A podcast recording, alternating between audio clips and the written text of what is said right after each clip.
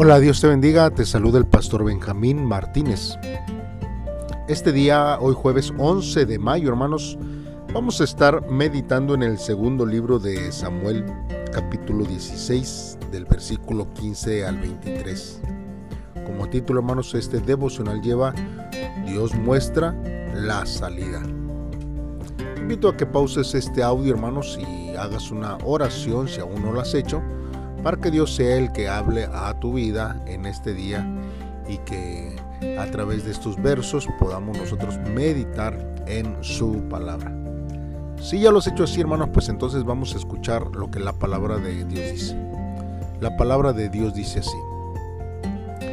Absalón y Jotufel y todo el pueblo de Israel llegaron a Jerusalén. Usai, el arquitecta, el amigo de David, fue a ver a Absalón y le dijo, ¡Viva el rey! ¡Viva el rey! Absalón le preguntó, ¿por qué le eres desleal a tu amigo David? ¿Por qué no huyes de Jerusalén con él? Usai le dijo, pertenezco a quien el Señor elija. Esta gente y el pueblo de Israel lo han elegido a usted y a usted serviré. Antes serví al papá, así que ahora serviré al hijo. Absalón le dijo a Agitofel, dinos qué debemos hacer. Agitofel le dijo a Absalón, acuéstese usted con las concubinas que su papá dejó a cargo del palacio. Así todos los israelitas sabrán que su papá lo odia y usted recibirá aún más apoyo del pueblo. Pusieron entonces una carpa en la azotea del palacio para que Absalón se acostara con las concubinas de su papá a la vista de todo Israel. Absalón, al igual que David, escuchaba el consejo de Agitofel. En esa época, el consejo de Agitofel se consideraba como la misma palabra de Dios. Muy bien hermanos, pues vamos a estar meditando en la palabra de Dios a través de estos versos de la Biblia. Vemos aquí hermanos que cuando Absalón ya se encontraba en Jerusalén, llegó Usai hermanos, aclamándolo como rey. Absalón hermanos se sorprendió porque esperaba que Usai estuviese con David. Y ante la pregunta de Absalón, Usai dio una respuesta muy sabia, hermanos. Usai estaría al lado del que eligiera Jehová y todo Israel. Él sabía, hermanos, que mientras no se descubriera que él era espía de David, él podría quedarse con el que tuviese la victoria. Usai, hermanos, se ganó la confianza de Absalón y pronto, hermanos, comenzaría a trabajar a favor de David. Absalón, hermanos, siguiendo el consejo de Agitofel, se acostó con las concubinas que guardaban el palacio. El mal consejo, hermanos, no faltó en esa ocasión, como tampoco, hermanos, faltó cuando Amnón buscaba violar a Tamar. Hermanos, nosotros vemos que Proverbios 16, 27 dice, el hombre indigno trama el mal y en sus labios hay como fuego abrasador. Agitofel, hermanos, quedaba en las mismas categorías que Jonadab. Absalón tomó a las concubinas de David para avergonzar a su padre ante todo el pueblo. Absalón buscaba ganarse más el favor del pueblo mientras más humillaba el prestigio de David.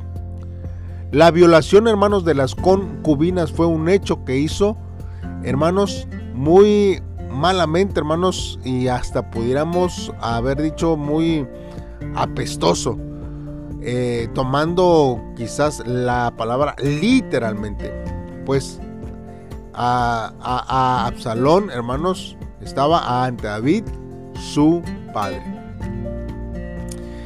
Hermanos, un, comentario triste era, hermanos, que el consejo de Agitofel pudiera haber sido considerado como la palabra de Dios.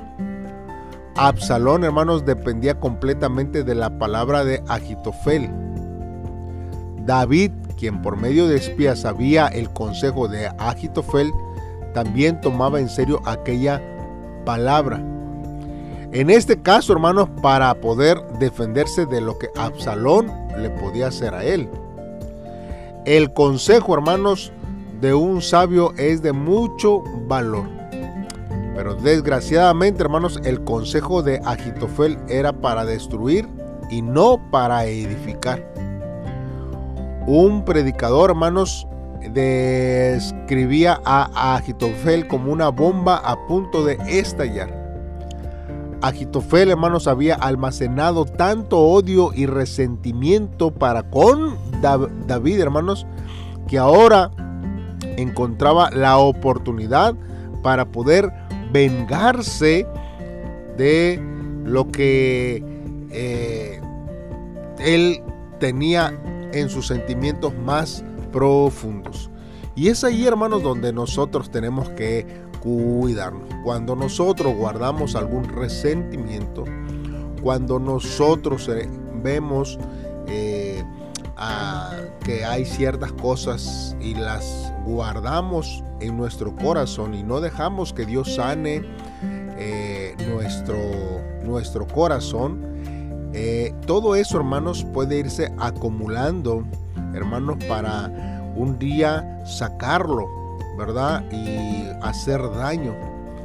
Aquí nosotros vemos eh, eh, eh, que aún el que se creía, hermanos, un consejero, tomó la decisión no solamente, hermanos, de, de aconsejar, sino aconsejar para destruir. También nosotros tenemos que tener cuidado, hermanos, cuando aconsejamos. ¿Cuál es la intención? Hay consejos que vienen hacia nuestra vida, que vienen de personas con resentimiento que han pasado por alguna situación similar.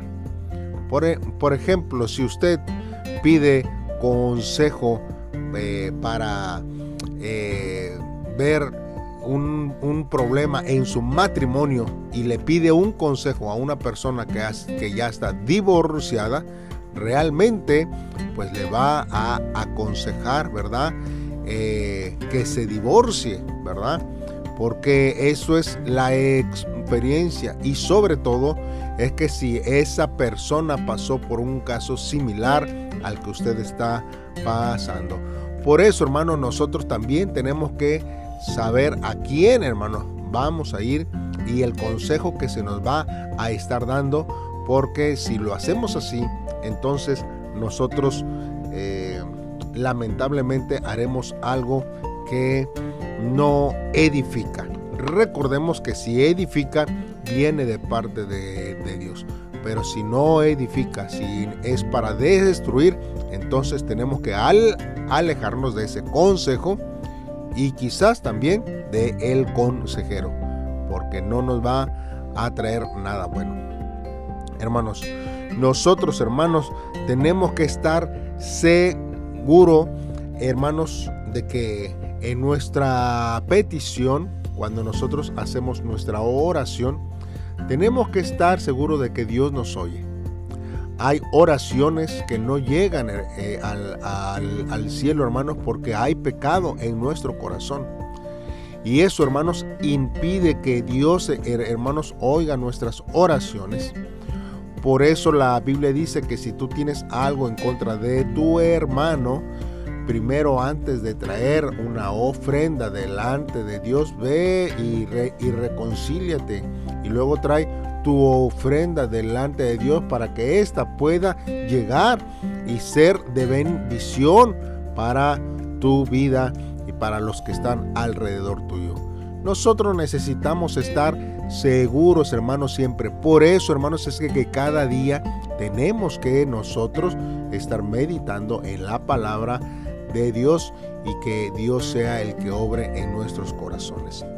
De la misma forma, hermanos, eh, eh, que nosotros cuando actuamos en contra de alguien este, que es más débil que nosotros, eh, es, es, algo, hermanos, que, que no tenemos que aprovechar la, la ventaja que nosotros tenemos sobre alguien.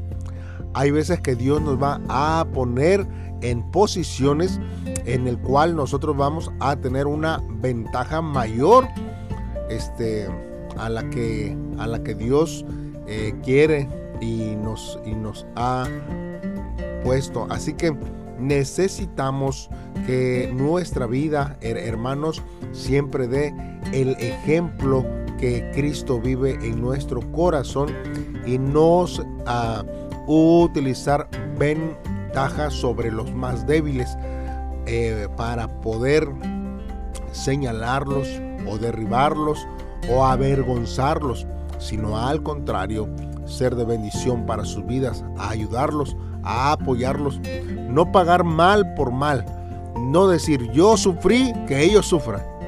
A mí me costó que les cueste a ellos. No, hermanos, esa no es la actitud que eh, nosotros tenemos que tener. Vamos a hacer una oración a Dios y a pedirle que Él sea el que nos ayude. Padre, en esta hora te damos gracias a ti, Señor, porque tú has sido bueno, Señor, para con nosotros. Ahora, Señor, nosotros que hemos estudiado tu palabra, eh, podemos entender, Señor, que la sabiduría del mundo solo aumenta las pasiones carnales y me lleva, Señor, a la destrucción. Detendré, Señor, mis pensamientos y mis pasos en cada momento al tomar una decisión para buscar tu sabiduría, Señor. Ayúdame a andar por el camino de tu palabra, Señor. Libra, Señor, a mi iglesia, a mi familia y a mis conocidos de la aflicción causada por mis pecados y que yo, Señor, pueda, oh Dios, vivir cada día como tú, Señor, quieres para nuestra vida. Gracias yo te doy, Señor, por este tiempo que tú brindas hacia nuestra vida. En el nombre de Cristo Jesús te lo pedimos, Dios. Amén. Muy bien, hermanos, entonces seguimos meditando en Samuel, hermanos, y le invitamos para que nos acompañe cada día a meditar en estos devocionales que esperamos estén siendo de bendición para tu vida. Dios te bendiga.